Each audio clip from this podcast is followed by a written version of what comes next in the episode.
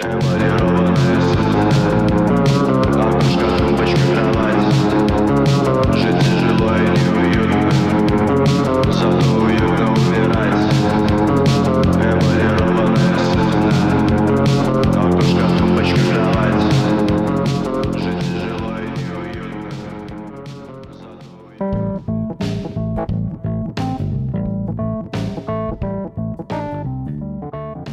gente, assim começa mais um episódio do Odisseia Cast. Dessa vez vamos falar de Unclenching the Fists, né? Um filme que lançou recentemente na MUBI, né? A plataforma amada pelo Odisseia Cast, né? Estamos aí na busca de um patrocínio da MUBI, vamos ver, né? O Ricardo tá fazendo um ótimo trabalho lá no, no quadro dele, o Ecobag da MUBI. Inclusive, o Ricardo, você já recebeu o Ecobag? Não, mano, ainda não chegou. Ainda não chegou. Mas assim que chegar, eu vou chegou, deixar os ouvintes sabendo. Deve estar ter vindo de certeza. algum, algum lugar aí, da, um lugar bem distante, né? Um, Deve estar vindo do Sete do Norte, imagino. É, uma coisa bem MUBI, né? Uma coisa. É. Tá vendo do Irã. E ninguém coisa- precisa saber que o Ricardo só tá gravando esses especiais pra conseguir a cobag dele, né? Que assim que ele conseguir vai acabar, né? É, vamos ver. É. Bom, Eu vou obrigar ele a continuar com, com um quadro, inclusive.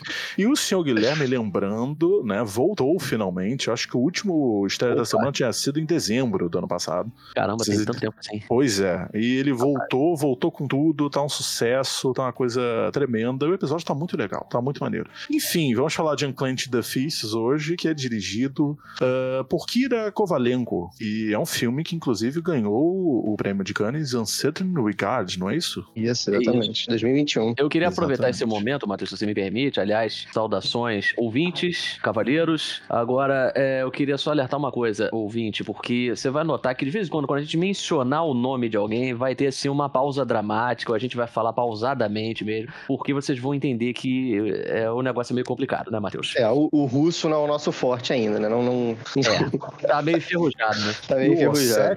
O Ossetian é pior ainda. A gente tava discutindo antes de começar o episódio, porque na MUBI é, tá dizendo que o filme é em Ossetian, que é uma linguagem é, da Ossétia, não é isso? É, a Sim, gente imagina exatamente. que seja algum tipo de dialeto, né? Porque o idioma oficial é o russo, né? Mas eles devem ter um dialeto lá que eles estão chamando de Ossetian, né? Então, É, deve ter algum, algumas gírias, né? Algumas palavras assim que devem mudar de uma pra outra e tal. É tipo francês e belga, né? Então tem um negócio desse. Olha, cultura, momento cultural agora no, no, no estilo é da coisa agora. Porque não, não- não- não tinha me ligado nessa. mas você não está acostumado com os fãs dos irmãos Dardenne, né, cara? Aí é assim, cara. A pessoa que assiste muito filme dos irmãos Ah, Dardenne, Os aí irmãos fica Dardenne. pegando, né? É, é, que- é aquele, aquele filme que a mulher fica o dia inteiro lá é, é, tentando que os empregados é, ajudem ela a retomar o emprego. Não é um negócio desse? Qual é o nome desse filme? Ah, tem isso não. também, tem isso também. É, é Acho um que dia, desse- duas noites? Um dia, Uma duas noites. Exatamente. Irmãos Dardenne. Grande Marion Cotillard. Marion Cotillard? É De Cotillard? É, Marion Cotillard, né? Tá sem Ah, cucharra isso aí. sei. Só os Ah, cariocas vão entender agora. Meu Deus do céu, Ricardo. Enfim, inclusive eu tô vendo uma foto aqui no IMDb, é um do, eu acho que é um post alternativo da- desse filme, que ela tá parecendo uma garota que fez A Culpa das Estrelas, a atriz principal. Não sei se vocês têm acesso a isso agora. Woodley. É, não tá parecendo? Eu tô ficando maluco. É, É, o que ela está tá com um casaco parecendo com uns tiros, assim, saindo sangue. É, isso que você tá falando? Tá na Ah, concordo, Não tá aparecendo? Parece, Tá parece. parecendo, tá parecendo.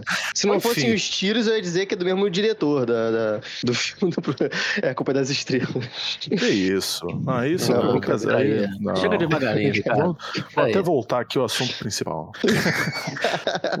Enfim, é, já nos apresentamos, né? Obviamente. Ah, bom dia, boa tarde, boa noite, inclusive, desculpa. Antes que eu, antes que o. Guilherme fique chateado. Bom, eu sabe. vou. Esse filme, o que acontece, ouvinte? Esse filme é um filme ah, curto. É um filme curto, tem uma hora e 37, se eu não me engano. Ah, é, um filme, aquele tipo de filme que tem uma ideia. ah, uma, um plot bem simplório, vamos dizer assim. Então, acho que esse episódio não teria como a gente fazer um episódio que a gente divide em partes, né? É, ah, essa parte aqui não tem spoilers, a outra vai ter. Assim, se você é aquele tipo de espectador que, pô, eu não quero ter nenhum tipo de spoiler de experiência, nem nada do tipo, eu aconselho que, infelizmente, você tem que pausar esse episódio e assistir, e assista, que você assista o filme antes de ouvir esse episódio. Aí depois você volta aqui e dá o nosso. O nosso. E dá o. Caguei, dá o meu prestígio, não é isso, porra. Dá o seu aval. Bom, que você ouça o Odisseia Cast depois de assistir o filme. E aí Por tá tudo favor, bem. volte pra gente, volte pra gente. Exatamente. Bom, eu vou começar com o seu Guilherme, né, dando aí uma pequena sinopse. E pode ser pequena, né, senhor Guilherme? Porque Ah, é a piada interna aí, né? É, é. Mas eu vou, eu vou dar uma, uma sinopse bem breve, sabe? Uma sinopse curtinha, né? Porque, enfim, o Unclenching Fist... Aliás, Ricardo, qual é a tradução mesmo que você tava comentando? tem, tem duas versões que o ouvinte pode dizer, né? Que pode ser punhos cerrados ou cerrando punhos, né? Vamos dizer assim. Ah, sim, sim. O que, o que ficar mais bonito.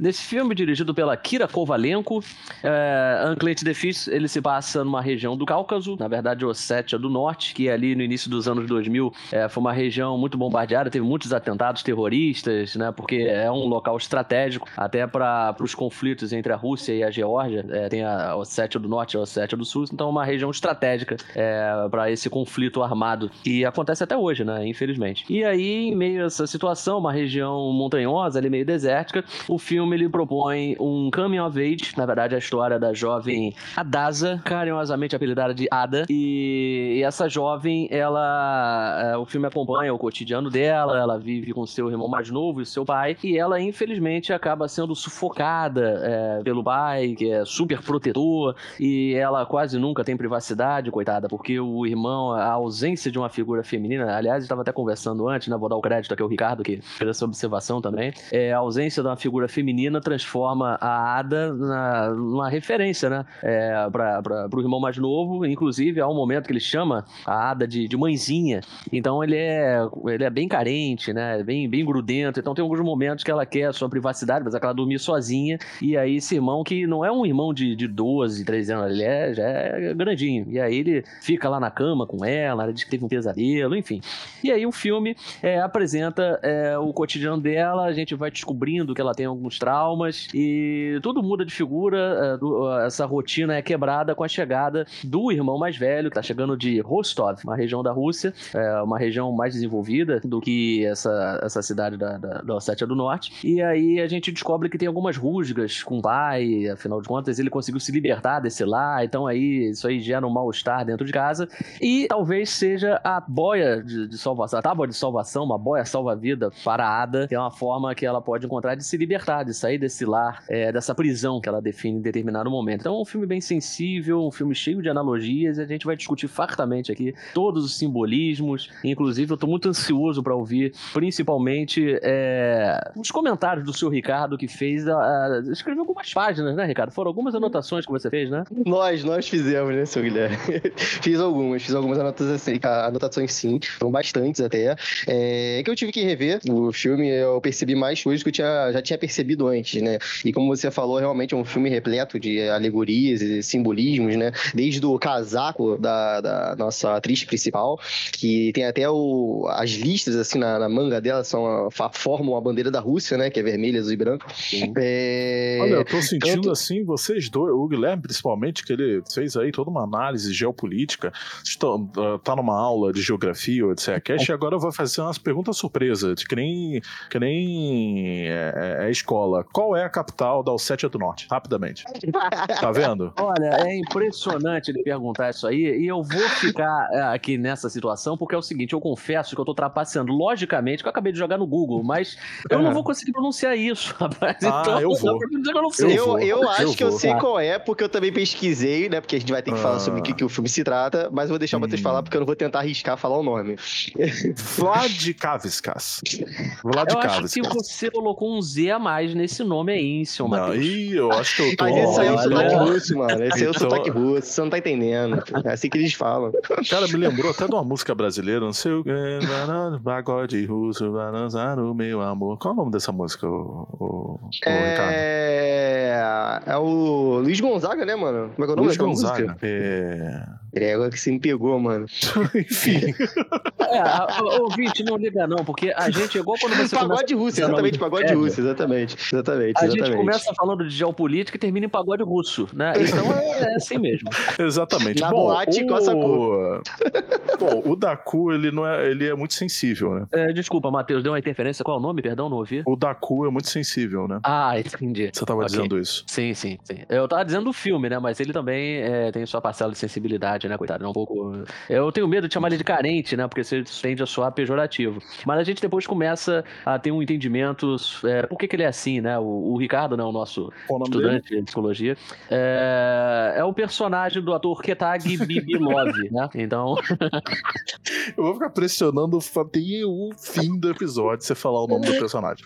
Bom, Ok. começa o filme, né? é, com a senhora Ada e, e ela tá esperando o Akin, não é isso? Ela é interpretada por quem mesmo, Matheus? A, a atriz? Pela Ada? Milana Gorazova. Não, desculpa. É a Milana Aguzarova. Perfeito. Milana Guzarova. E o Daku é o Ketag Bibilov. É, inclusive, o. Inclusive, eu tava comentando. Esse episódio, cara, puta que pariu, isso aqui tá pior do que. Para, para, vamos, vamos parar, vamos fazer uma pausa. Tá Vocês dando, não. baixaram o nível Não. da quinta Não série tá dando, agora? é, Eu- não dá. Eu contei dois minutos seguidos só de piada de Daku.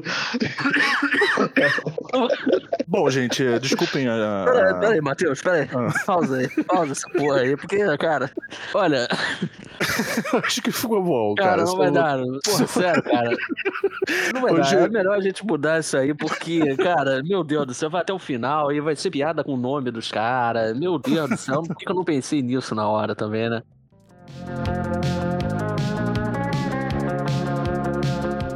Bom, voltando pro começo do filme, é, o filme começa ali com a Ada no meio de uma rodovia, né? E que tá, tá- até dá uma sensação, a cidade é tão é, diferenciada, a gente não, é, não tem tanto costume de ver cidades. é, A gente tá tão habituado a ver desse jeito. ocidentais, né? Que aí quando pega um filme desse, que é um cenário Pois muito é. desértico, né? Aí uma chama atenção. coisa meio Duque de Caxias, um negócio assim. Olha, Isso era pra vocês rirem, mas tá ok. Olha, eu como um caxiense, eu me senti ofendido, sabe? Então por isso que eu não... Não, brincadeira. Bom, ela tá ali no meio da rodovia, esperando o irmão mais velho dela, o Akin, né, que é inter- interpretado pelo Zoslan Kugaev, é, que ele fugiu, né? Como o Guilherme disse, o Ricardo, é, aquele ali é um ambiente muito opressor, né? Aquele pai, ele estabelece uma opressão difícil pra todo mundo. E o Akin foge. A gente já tem essa realidade de já no começo do filme. E a Ada tá ali na esperança que o Akin vai voltar. né? Ela até pergunta, ela para uma van pra perguntar se aquela é a última, que acaba tendo a confirmação de que é aquela última, e aí acabam as esperanças dela, pelo menos naquele dia. É, a esperança é que realmente tem o nome de Akin. Ela, ela despeja todas as esperanças que ela tem no irmão mais velho, né? Dá pra perceber assim, desde o começo do filme a busca dela, como se é, ele fosse o porto seguro pra tirar ela daquele ambiente, né? Como vocês já descreveram, é, coberto de muros, sem paisagem nenhuma, completamente diferente do que a gente está habituado com outros tipos de, de filmes, outros tipos de fotografia, né? É, é, é, e como o Matheus realmente pontuou, o patriarcado, né? Um ambiente bastante hostil. Desde, desde o primeiro contato que a gente tem com ela, já chega um menino flertando, não sei o quê, tirando ela da, do cantinho que ela tá se sentindo mais confortável. E logo em seguida, nesse plano sequência, chega o irmão dela, começa a incomodar com a zona dela também. Ela sempre está ao redor, assim, de, de muitos homens, né? É, sempre sufocando bastante ela, como o Guilherme mesmo já disse. Acaba que a situação que o filme apresenta, né, é, é meio desconfortante, né? Que você vê que a Ada, ela tá. Ela não tá muito feliz com, com, a, com, com a vida ali. Ela, ela parece uma personagem meio inquieta, né? E aí tem essas distrações que ocorrem com ela toda hora, né? E, e ou é um homem é, opressor como pai, ou é um homem como Daco que é, é, não sei definir direito ele, mas é, que precise de um carinho, né? Ele busca carinho toda hora. ah, e tem esse, esse peguete dela, né? é, Que é o Tamiki. um- cara chato, um- né? É um, é um cara que vira um futuro crush retraído, né? Mas que realmente quem tem crush mesmo é ele nela, né? Então, assim, realmente desde o começo sufocando bastante a, a, a menina, né? Que ela, ela até fica colocando, assim, a gente tá falando de simbolismo, né? Ela até fica colocando o casaquinho, assim, tampando a boca, né? Desde o começo já percebe que é uma personagem bem silenciada pelo ambiente que ela tá, né? É, enfim, até mesmo pela, por conta conta do convívio que ela tem com o pai, que é completamente controlador, enfim. E essa coisa dela com, com esse garoto, né? Porque esse garoto, ele parece que, pelo menos me pareceu, que ele, ele gosta dela como ela é, né? Até uma situação que ocorre mais perto pro, do, do fim, que, bom, a Ada, ela tem algumas questões, né? Bem particulares, que nós podemos falar é, mais pra frente, e ele meio que dá de ombros em relação a isso, né? Ele não liga. Só que eu não acho que é o que a Ada tá desejando no momento, né? Eu acho que o desejo desde o começo do filme é que ela queria vazar dali. O Ela quer rápido fugir a todo momento, possível. né? O primeiro contato que a gente tem com ela é procurando uma van de gente que tá voltando do centro e já tá querendo saber do irmão que tá- já tinha fugido, né? Então ela quer, é, ela quer o que o irmão tava tendo na vida dele, né? Que tá longe daquele ambiente. E o próprio garoto, o próprio garoto, né, que é o tal Peguete, né, o Crush, acaba servindo como um plano B pra ela, né, que tem um determinado conflito no filme que ela acaba recorrendo a ele, né, fala até de casamento, né, casar com ela, posso morar né? com você, é, completamente inocente. É, aliás, os dois personagens, né, tanto a Ada como é, o garoto, é, são, são têm uma personalidade bem infantil, né, porque a forma como eles lidam com esse relacionamento, né,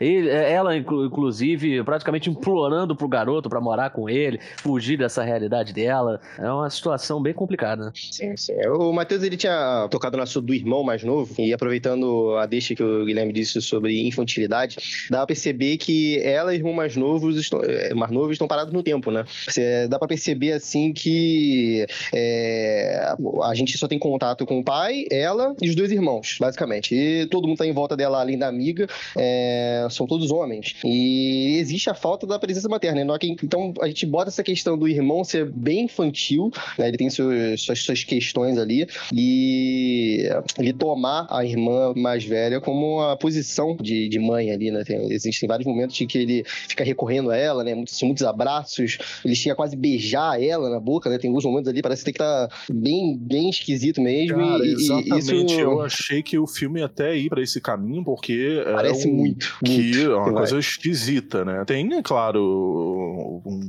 um- uma coisa normal entre irmãos e tal, mas estava meio esquisito. Tava uma, uma coisa meio. É um, é um carinho muito em excesso, vamos dizer assim. É uma, é uma coisa que é até a educação, assim, pro, pros pais e mães, né? é- é- que tem que fazer ao, ao contrário. Assim, a gente tem que tudo ter um equilíbrio, né? São as pessoas que, que exageram esse lado.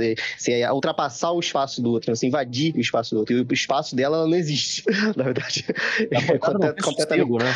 Exatamente. Não tem sossego ela mora numa casa também que é muito pequena, e tem umas divisões um pouco esquisitas. Então, assim, a questão da privacidade realmente não é algo levado muito a sério, né? E tem esse pai que é muito complicado. Pra dizer o porque, É, pra dizer o mínimo. Porque ele restringe ela, e, é- e talvez esse seja um dos cernes do filme, uma, uma das motivações para a personagem da Ada querer fugir dali é que ela precisa fazer uma cirurgia. E nem isso é, ele quer deixá-la fazer. Existe uma, uma forte negligência vinda do, do próprio pai, e como eu disse, é, é, a gente estava até conversando antes, né, era, que essa negligência ela acaba contaminando até o irmão mais velho, que tinha indiretamente uma missão depois que ele volta de, de viagem, vamos dizer assim, né, depois que ele fugiu, ele volta para casa, de trazer a liberdade para Ada, mas essa negligência, esse momento família, assim, vamos dizer assim, esse momento de masculinidade acaba contaminando e faz com que até mesmo o irmão fique prendendo ela ali. Ele que seria uma forma de liberdade também acaba virando uma forma de prisão.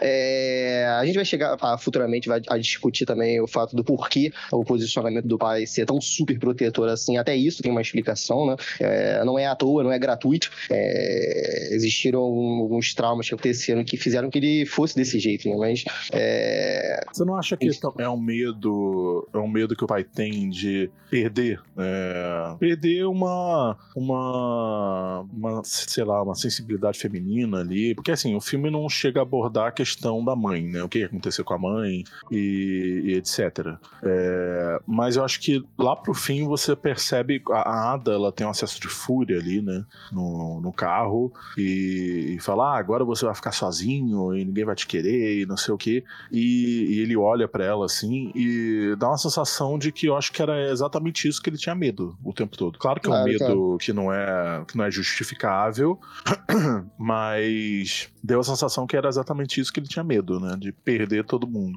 Um filho já já tinha fugido e, e a Ada queria ir pro centro tempo pra fazer essa cirurgia, e tinha o filho mais novo que talvez não desse o que, o que, que ele esperava ou necessitava, enfim. É, falta a gente falar também até da, da sequência do perfume, porque isso reflete com perfeição essa personalidade autoritária do pai, que é um cara realmente muito difícil, um cara que sufoca a Ada de várias maneiras e tem essa questão do perfume, que ele sente o cheiro do perfume, ele descobre que perfume, é, e ele fala, não suporto esse cheiro em você, né, nunca mais use. E ele tá o tempo todo minando essa vaidade dela, até porque é ele mesmo que corta até o cabelo é, da Ada, mantendo sempre curto, né, e aí a primeira coisa quando o irmão mais velho chega, a primeira coisa que ele nota é justamente o cabelo, fala, pô, você parece um rapaz, né, com, com É, cabelo parece que ele tá todo o tempo tentando minar qualquer chance ah, dela, dela sair de casa, né? Tanto que ela usa no carro contra ele essa coisa, agora você vai ficar sozinho. Ah, é, eu tô com um noivo, é, tem alguém que me quer pelo que. Pelo que eu sou. É, então, acho que essa- isso foi perfeito que você falou, a questão do perfume, a questão do cabelo. Acho que são formas dele, que ele achou, né? É, dele parar ela, vamos dizer assim. E, aliás, faltou o senhor, faltou o senhor Ricardo responder a minha pergunta, né, senhor Ricardo? Então, eu vou, eu vou responder e complementando o que vocês estão dizendo também, é uma personagem que não, não tem contato com outras, é, outras formas de vida, né? Assim, outros contatos, as pequenas faíscas que ela teve, a inocência dela agarra de uma maneira que ela acha que vai, vai levar para outro patamar, né? Ela, ela teve um pequeno contato ali com o menino, ela acha que já vai conseguir casar com ele, vai sair daquela vida, vai conseguir fugir. É, é, ela, nem ela não tem contato com maquiagem, né? Ela não tem contato com, com esteticamente falando assim, ela não, ela não consegue sair daquela zona de masculinidade e de aprisionamento, né? Que o pai, a gente tem que lembrar que é, o complexo de Édipo, ele leva pro filho, ou pros pais, ou pros pais pros filhos também. né? Não é só a questão da, da criança pro pai. Então, existe realmente um controle ali, uma, uma única figura materna que sobrou, é, projetada na filha, e que, infelizmente, é, é- é o mesmo peso de culpa que o pai leva, é o mesmo peso de, de justificativa para ele ter essa superproteção, né? O filme, contextualizando agora já o, o plot do nosso ouvinte,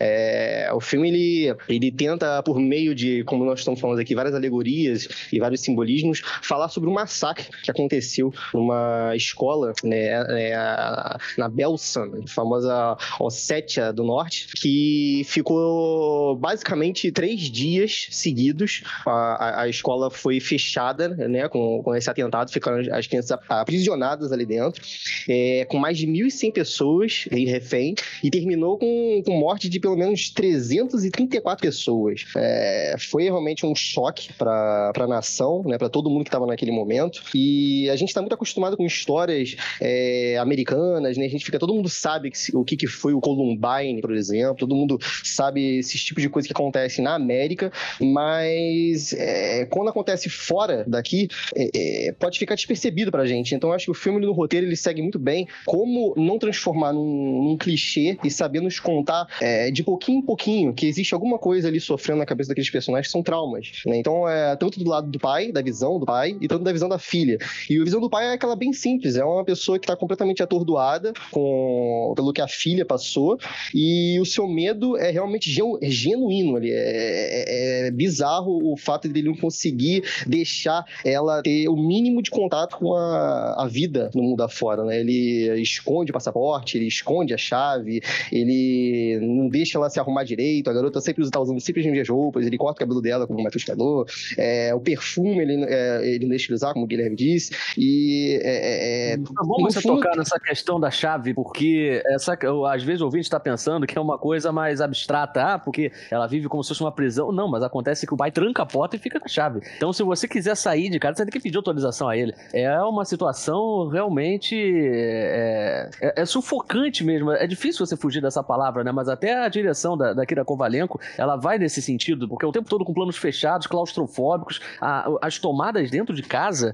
são é, ref- refletem o tempo todo é, essa pô, falta ar. Tem um determinado momento que um personagem fala, ah, eu vou tomar um ar lá fora. O pai até é fala, pô, como se não tivesse ar aqui dentro. Mas é porque o ambiente ambiente é, realmente não, não favorece isso. Então o tempo todo os personagens estão buscando sair de lá. Exatamente. E até- falou, a- a- complementando até a questão da chave, tem uma situação assim é, pesadíssima que o pai aparentemente está sofrendo de um AVC e é aquele momento e que, a, e que a gente consegue escutar a Ada falando por alguns minutos seguidos. É, até ali ela tava falando é, em monossilábica, vamos dizer assim. E é aquele momento que ela se, se desperta e fala: Não, irmão, vamos, vamos fugir. É agora, é agora que é a, é a nossa oportunidade. Isso aqui é um sinal pra gente realmente conseguir ir embora. Deixa esse cara aí e vamos. Ele falou assim: não, como é que a gente vai deixar ele aqui? Que não sei o quê. Então, e, e ao mesmo tempo a luz tá piscando, tá tudo fechado, então você se sente realmente foca- sufocado naquela situação. Ao mesmo tempo que o irmão quer ajudar ela a sair dali, ele também não pode deixar o pai naquelas situações né, de, de, de doença, de, de decadência, né? É, é- é muito triste. E ela chega a pegar a chave e botar na boca, é, quase engolindo, sendo que ao mesmo tempo que ela quer ir embora, ela tá escondendo a chave. Então fica é um ciclo ali sem fim de, de querer fugir e não conseguir, né? É- esse simbolismo da chave, né? Foi bizarro Pra mim, cara. O desespero é tão grande que ela cogita até não socorrer o pai. Então é, exatamente. é complicado. Exatamente, exatamente. É. Ela não tava escondendo a chave porque não queria levar o pai no socorro?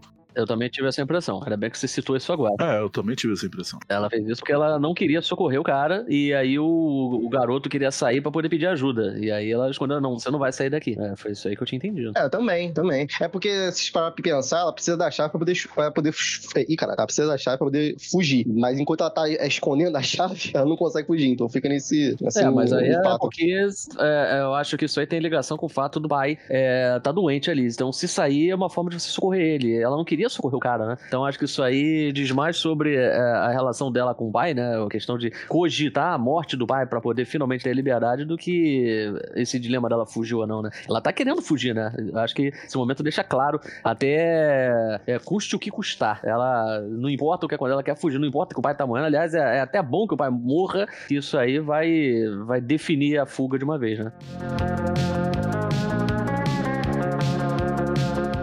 Agora, vocês acham que. Assim, pra, vamos. Não vamos sair totalmente do, da parte criativa, mas vamos pro técnico. O que, que, qual, qual parte técnica, assim, mais ah, impressionou vocês? Eu posso falar por mim, eu acho que a direção de fotografia é muito boa. Caraca, cirúrgico, cirúrgico. Eu ia falar a mesma coisa. Pra não te imitar, então, eu vou dizer o roteiro. foi, foi o roteiro. Olha, tem alguns pontos assim, porque, por exemplo, eu tô com uma dificuldade pra escolher entre, eh, já que vocês citaram assim, os que chamam mais atenção, né? É, figurino, acho que os figurinos são muito bem feitos, inclusive, é, é- é, realmente, assim, chama atenção você ver a Ada no meio do ambiente desértico, ali tudo, tons pastéis, assim, de repente você vê uma figura com casaco roxo, né? É a única cor que tem ali naquele momento, né? E Cheio de muro em volta, né? cheio de muro, é, o tempo todo tem muro, tem cerca. E mas outra coisa que eu queria é, mencionar também é o, o design de produção. Porque a casa onde acontece tudo. A casa é um apartamento, né? Um apartamento onde acontece isso, onde eles vivem. ah, Essa questão do apartamento ser, ser bem pequeno, bem aconchegante, né? Essa, a- as divisões que você mencionou, né, Matheus? Serem as divisões é, estranhas. E aí até a decoração dos quartos. Você vê, por exemplo, que o quarto é, do, do irmão mais novo, o Daco, ele, inclusive, ele tem, ele gosta muito do Barcelona, né? Tem lá uma, uma camisa mais Do antiga. do- Messi, né? Tem do Messi também, né? tem um, po- é, exatamente isso que eu do Tem um pôster do Messi ali, mas você vê que é uma coisa mais antiga, né? Então você vê como é que, na verdade, eles não estão tão à frente, assim, não, tão- não estão acompanhando isso, né? Estão bem, bem atrasados. né? É, estão muito des- desatualizados, os carros são bem antigos, então é uma realidade muito distinta da que o espectador casual está acostumado, né? Isso aí, é, agora eu aproveito também, se vocês me permitirem, falar um pouco da questão do of Age, porque é, a a Kira Kovalenko, ela, e, e também como roteirista, ela traz um olhar diferente para poder a gente perceber como é que é a cultura local. Então a gente vê como que os jovens se divertem, tem aquela questão da, da competição que parece ser um drift, mas não sei se dá para chamar de drift, que eles estão fazendo aquela manobra que é o chamado zerinho, né? Zerinho, um zerinho, isso, isso. E aí é, tem a questão da piscina pública, mas aí que tá a piscina pública ela é dominada por homens, né? Então você vê a Ada, pô, como é que ela fica naquela situação, né? Sempre com um monte de homem ali. Aí volta aquela impressão que o Ricardo mencionou, a questão do patriarcado, né? Da masculinidade. Então ela tem um olhar muito apurado para poder retratar essa cultura e a própria questão do coming of age tem alguns elementos assim cruciais e que o espectador casual ele vai estranhar, porque a- aqueles que estão acostumados aos filmes ocidentais, né, mais precisamente os filmes norte-americanos, vão mostrar algumas determinadas coisas, mas dá pra você fazer alguns ah, na hora de você fazer algumas comparações que você vê como realmente é tudo muito distinto e, e tem essa sensibilidade. Kira Kovalenko traz uma sensibilidade pra essas cenas, é muito em função também da questão da fotografia que você mencionou, né, Matheus? Tô aqui fazendo um apanhado pra tentar é, ligar os três pontos que a gente mencionou, né? Então, Foi é, lindo você falar sobre é, o olhar da diretora, que ela ganhou um certo regard, né, do Kanye. Então faz sentido você ter feito a correlação com o olho. Eu gostei disso aí. Não sei se foi intencional, mas foi legal. Juntando o que a gente falou da fotografia e do roteiro, e o que o Guilherme tava contando também, é, sobre o- a, a localização, né, como foi, foi gravado, tem um momento no final do filme que é, é o primeiro momento que a gente consegue ver a Ada se expressando e evitando uma redenção contra o pai, né? Ela aproveita o fato do pai ter tido o, o segundo AVC que ele teve, que inclusive foi é, muito simbólico, né? Ele teve um AVC agarrando a Ada, né? Ela vai até com ele abraçada até o hospital Não, não, o tempo não, inteiro. Ele não tem aquilo AVC nessa cãibra, não. AVC, não. foi uma cãibra. A cãibra? o cãibra. AVC ele não faz isso, não? De você ficar meio. Tipo, Não, ele tem Travado? câimbra desde o início do filme. Quando ele tá no volante, ele fala, "Ih, tive câimbra na mão, aconteceu de novo. Então isso aí é aquele chamado pesca e recompensa, né? Que eles falam é, do cinema, artifício de roteiro. Aí no final ele tem câimbra de novo, até o, o garoto fala, ah, isso aí aconteceu de novo, Mas né? isso aí Câimbra- dá pano pra Cãibra. manga pra caralho, né? Porque a cãibra é abraçando ela, né? Então. É, não, isso aí é uma coisa que a gente pode trazer pro, é, pro âmbito da semiótica, né? Que é a questão do simbolismo. Pô, é bem, bem simbólico realmente ele ter câimbra abraçando a garota, não larga de jeito nenhum, justamente no momento que a garota vai Eles embora. dormindo Ele- juntos, né? É, tem isso também. Exatamente, Pô, ele exatamente. entrega o passaporte pra ela, né? Então, pô, é a liberdade dela. E aí dá a câimbra e acabou, não consegue soltar a garota. Então, no último instante, né? O último recurso dele pra poder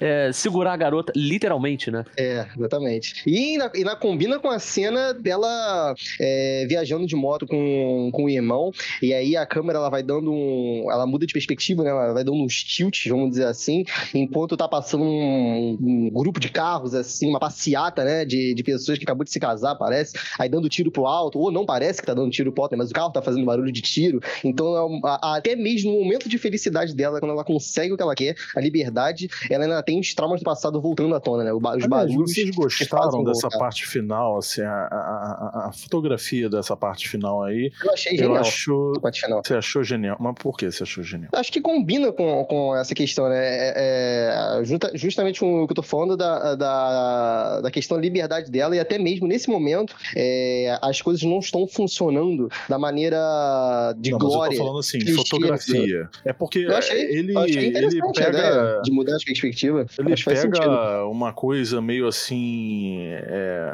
parece tipo uma coisa meio gravada no celular, ou, ou eu não tenho. Dando o zoom que fica tremendo, né? É, eu não tô Sim, com, sim, sim. com Steadicam, ou eu não tô com Steadicam na hora, ou o Steadicam falhou, alguma coisa do tipo. Eu não sei se Eu eu, acho, eu, eu, Acho eu combina muito entendo. o. Eu entendo o que o não Ricardo sei quer o que dizer. que significou, entendeu? Essa mudança brusca na fotografia. Eu entendo o que o Ricardo é, quer dizer. Eu acho que a intenção foi boa, a intenção foi nobre é, de chegar e perder a personagem de vista, né? Ela, ela saiu e a gente perde de vista, tenta acompanhar ela e não consegue. Ainda Só fica que os barulhos talvez de tiro de fundo, né?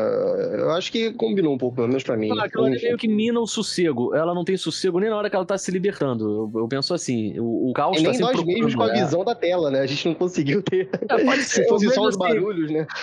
a, a mudança da perspectiva que você falou, no sentido de tá tentando. A gente tá acompanhando a personagem até o final, mas no final, quando ela tá se libertando, já tá perdendo ela de vista, já não consegue mais. A câmera tá se esforçando pra tentar captar, mas aí não consegue. Um negócio que demora muito, né? Parece que ela, que ela se estende um bocado nessa cena aí. Talvez isso aí seja um ponto negativo, mas eu, consigo entender o propósito. Talvez, é, não sei, eu só conversando com a, com a Kira Kovalenko, né? Mas é, eu acredito Eu- que. eu- pelo eu menos acho que o mim, tem propósito dá pra, dá pra entender muito bem, assim, a cena em si, entendeu? Mas O eu só é o momento catártico, né? Dela soltando a bolsa Sim. e a bolsa tá, né? é, guardando as fraldas dela. É, é a bolsa que tem. é, protagoniza alguns momentos chave no filme, né? Porque. É, outro É, personagem do filme. É, quase um personagem. O, o Tamik, o crush dela, é, tá chantageando ela justamente com aquela bolsa. Ela tá sempre agarrada com aquela bolsa, né? E até no, quando o, o pai dela acaba ficando doente, né? Sofre o, o AVC que o Ricardo mencionou. Ele tá lá, ele vê a bolsa bolsa, né? E ele fica indignado com aquilo. E aí isso aí dá mais força ainda pra ele chegar e, e libertar ela, né? Então, e aí no final ela chega e abandona a bolsa, né? Então é um momento catártico, né?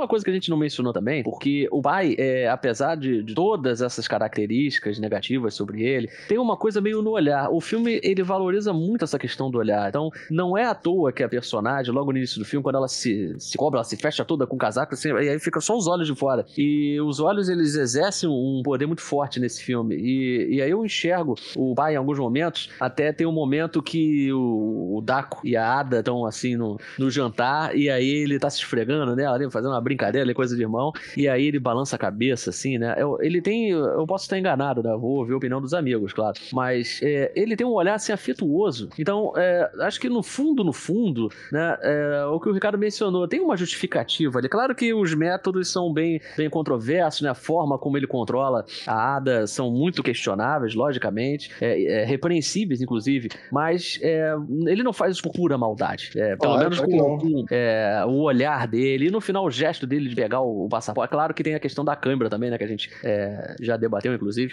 mas Sim, é, sim. ele tem um olhar afetuoso. É, porque e- dadas as circunstâncias, assim, tipo, não é o certo, mas é o esperado, dado ao histórico psicológico cultural do que aconteceu com todo mundo ali, né? É, mais do que normal um pai reagir dessa maneira depois de tudo que, que aconteceu, né? É, não- assim, isso é praticamente impossível. né?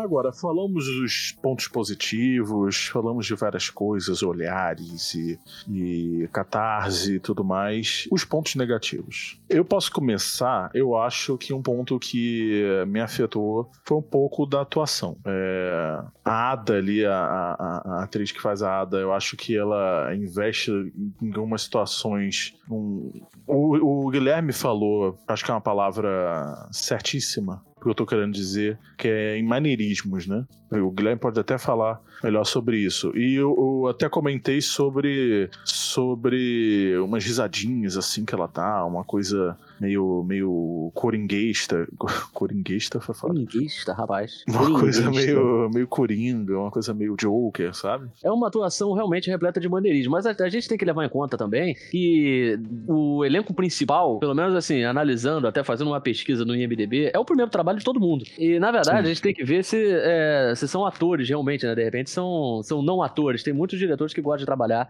é, com atores não André profissionais. Arnold mandou um abraço. Pois é, aliás, outro pra ela, né? Pessoa muito Mas querida. isso não tira, né, o Não, não, não, de forma nenhuma. E eu, eu concordo com você no sentido de que é uma atuação repleta de maneirismo. Eu, eu identifiquei alguns também. Ela tem uma maneira de fazer biquinho em alguns momentos. É, e tem uma, uma cena forte, né?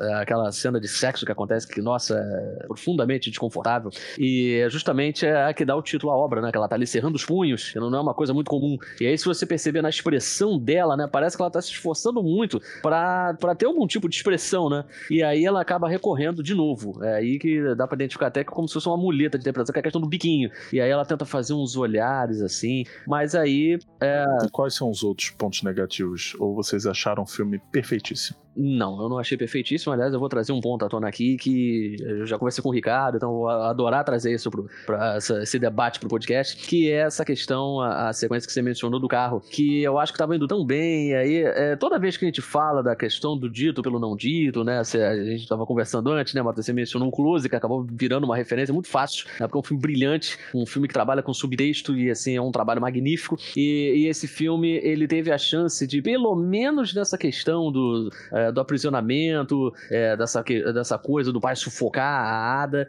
de deixar isso aí, assim, não precisar escancarar, sabe? O espectador ele já tá ciente do que tá acontecendo. Então eu acho que essa sequência dela chegando, ah, agora você está mudo, né? Mas agora eu posso falar, agora finalmente eu posso falar, e você vai ficar sozinho, né? Então é um acesso de fúria que, na verdade, isso aí é, é até uma desculpa pro roteiro, que geralmente tem alguns momentos que dá pra gente, assim, entubar os diálogos expositivos, né? Que geralmente em brigas é quando a gente joga na cara algumas coisas. Então é um artifício do roteiro, um subterfúgio dos roteiristas, até mais experientes, pra chegar e tentar entubar alguns diálogos positivos. Mas esse momento, meu Deus do céu, né? É muita coisa. Mas você, você acha que ela conseguiu é, ser expositiva?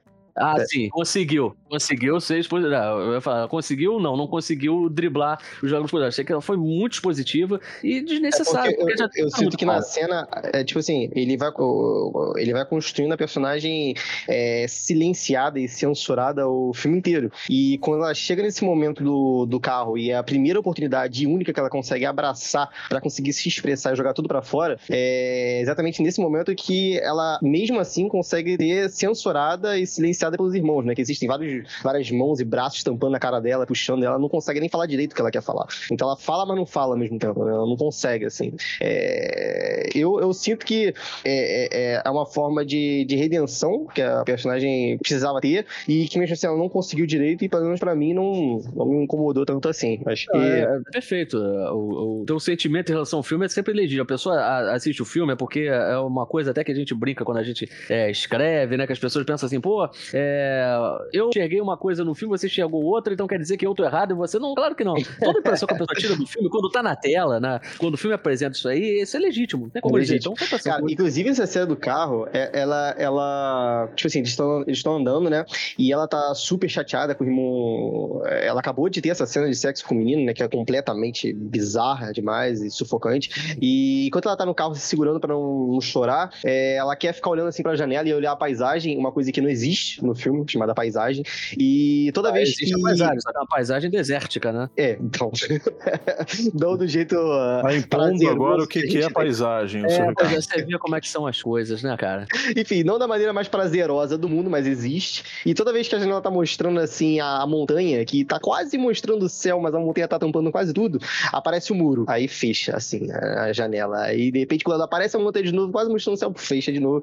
Então, assim, é, é nos momentos até de, de, de fuga e de conforto que não, consegue nem ter acesso à, à natureza ou à forma de vida, né? Assim, essa cena também, é- a fotografia complementando o que o Matheus tinha, tinha falado, não é, é muito bem feito. Mas olha só, Ricardo, até é, complementando né, aquilo é, que eu tava falando, que é legítimo, só que eu acho que é, é aquilo que você falou, que você mesmo já, é, já deu a dica, né, já, o- do que eu vou falar, que ela passa o filme todo, o filme todo ele já dá essa ideia de que ela tá sendo censurada, tá aquela cena do jantar, ela sendo controlada pelos pais, é um ambiente masculino, então isso aí é, eu acho que é, foi um excesso, são muitos diálogos é, expositivos, já tinha ficado o simbolismo do pai perder a voz, a voz que era fundamental pra ele, a forma dele controlar ela, ela não usa mais esse perfume, não, não, não gosta desse cheiro em você, e aí chamando ela, o que, que você quer fazer, pra onde você vai, essas perguntas, né, tentando controlar, ela fala, ah, você vigia tudo, e aí essa, essa explosão, eu achei que foi demais, sabe, eu achei que foi É. demais, porque é, o, o filme tá martelando em cima disso.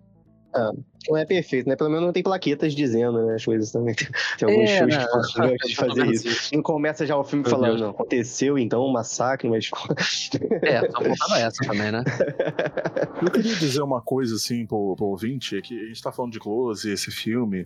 Close tem. é, a média de diálogos por minuto é baixíssima, né? E aí, claro que o filme tem. tem, tem muito menos. é, menos. É, é quase impossível o filme ter um, um diálogo expositivo. Porque a média de diálogos é muito menor. Mas eu acho que tem como um filme ter muitos diálogos e não ser expositivo. Eu acho até é, mais difícil. É, e tem um filme que eu vi, dá pra dizer recentemente, tão recentemente assim, mas que foi Anticristo. E o começo do filme é diálogo atrás de diálogo. E não tem um diálogo expositivo. Nenhum diálogo expositivo. Lars von Trier é o, é o rei dos diálogos, né? E assim, eu, eu acho até mais difícil. Acho até mais difícil, que são diálogos incríveis, assim, incríveis demais. Um dos melhores que eu já vi. Tanto, é, é, tanto da escrita, do roteiro, quanto de, de direção, assim, montagem, inclusive. Eu até comentei com, com o Guilherme, com o Ricardo sobre isso. Mas É, outra abordagem também, né? É, O Close é de uma escola completamente diferente, né? Eu ia citar até um outro filme é, que se passa ali num cenário desértico, que é o Onde Está a Casa do Meu Amigo, o filme do Abbas Kiarostami. Ah, É, o filme iraniano. Então ele encontra uma forma de, de não do diálogo não só expositivo. Ele encontra várias formas, né? Uma criança, ah, onde é que tá fulano de tal? Ah, fulano saiu, não sei o quê. Então depende muito da, da abordagem, né? Agora você pegar um filme desse, né? Um, um Coming of Age, repleto de, de simbolismo, eu acho que é, é até um pecado, sabe? Porque é, é um filme que é, é tão rico em significados, e aí você, em algum momento, você escancarar isso, explicar, né? Como nessa cena que eu mencionei do carro, é, é, é muito triste, né? Porque eu acho que vai contra até a proposta é, do filme. Não, eu falo isso não pra, pra discordar de você. É, eu também acho que, assim, não segue muito a proposta do filme essa cena. Mas eu falo isso no sentido de que um filme pode ter, sim, muitos diálogos e não Ah, ser claro, claro. necessariamente um filme com diálogos expositivos, entendeu? Às vezes eu acho que um diálogo faz bem, inclusive. Eu gosto. É, mas é isso que eu tô, tô- tô- Até abordando porque a aqui. gente, a, a gente costuma. O, a gente costumava fazer alguns curtas que praticamente não tinham diálogos, né, cara? Que facilitava até o trabalho do seu Ricardo, né? Então. Eu até prefiro, cara, porque eu acho assim. é, Posso ser polêmico aqui, mas quando você faz um filme como, por exemplo, o começo de Anticristo, vou citar de novo, é, que você tá botando diálogo, diálogo, diálogo, diálogo. Cara, eu acho que a obra tá na tua mão. Eu acho que quando você faz um filme sem muitos diálogos, eu não tô falando de Close, falando especificamente de Unclench in the Fist, é, com muito simbolismo, eu acho que você tá botando a mão. A, a- quem tá com a mão é, sobre a visão ali do, do filme, claro, né? Tem muitos simbolismos, eles foram botados ali pela cineasta, mas você também tá dando a chance do público interpretar o que ele quiser. Um Uma pouco, coisa mais né? abstrata, né? É, e, e quando você bota ali diálogos muito bons, sabe, de, de serem ouvidos, o, o, o controle tá na mão do, do cineasta. Enfim, não sei se isso tem a ver com alguma coisa, mas eu quis falar, entendeu? Olha, É- tem é muito assim. a ver e é sempre bom quando a gente traz é, outras perspectivas, é, outros filmes. Você trouxe aí um, o Anticristo, né? Que o ouvinte pode acabar se interessando a procurar isso aí, é, os diálogos refinados do filme, né? Pode procurar o Close, procurar o Anticristo, fica uma coisa meio né, anti-religião, né? Agora, Eu ia falar Procurar a ninfomaníaca ia ficar pior ainda, né? putz, o Lars, tem que trabalhar melhor nesses títulos, né, cara? Porque, pô, Não, ele tá Ah. perfeito, ele tá perfeito. Inclusive, o estudo dele sobre depressão, ele foi cirúrgico quando foi fazer esses filmes. Eu não posso nem falar da casa que o Jack construiu. Vão falar, "Ah, vai procurar a casa que o Jack construiu. Vai falar, por que esse Jack? Onde ele construiu isso aí, né? Mas enfim, é, são filmes que enriquecem a, a bagagem do, do ouvinte, até mais do que a curiosidade cinéfila. Por exemplo, Close é uma aula de roteiro, de direção. Close é uma obra de arte, é uma obra-prima. Então, é, é sempre bom. Toda desculpa que a gente tiver pra, pra citar o Close, né, Matheus? Acho que é muito válido, né? Sim, eu acho que Close subiu o patamar, sabia? Subiu Também pelo- É, tá difícil, assim, é, talvez ver um, foi um filme... cinema 2.0, né? Depois dele. Tá difícil ver um filme aí que talvez siga aí a mesma escola de Close e gostar tanto quanto, sabe? Tá, tá complicado. Eu espero, claro, né? Tem que, eu espero que lancem aí um filme até melhor do que Close. Pô, vai ser um deleite. Com certeza. Enfim, é assim que termina mais um episódio do Odisseia Cast. Eu espero que vocês tenham gostado. Esse foi um episódio ah, com pitadas de humor, né? A gente falou de outros filmes aqui. Tá, foi um, um bom episódio, não foi não? Gostei, gostei bastante. Gostei bastante. É ótimo para abrir o olhar do nosso ouvinte querido, né? Tem tantas recomendações aí. De repente, se o ouvinte se interessar por esse filme, é um outro tipo de of age, né? Uma outra interpretação, uma outra perspectiva, né? Realmente É, ficou Uma um cultura completamente bacana. diferente. Realmente Sim, um certo regard. tô, tô Olha, querendo desculpa. olha Tô querendo desculpa rapaz. usar essa expressão de novo. Agora, fala uma frase é, típica de um, de um cidadão da Ossétia do Norte, Ricardo. É. Muito Isso. bom, parece que você falou alemão, mas tudo bem. É, né, mano? Eu puxei, foi mal. Eu esqueci o outro, É. que é Cinevasevrisky também, é muito bom. Se vai Meu saber Deus do céu. Cinevasevrisky. Muito bom, cara.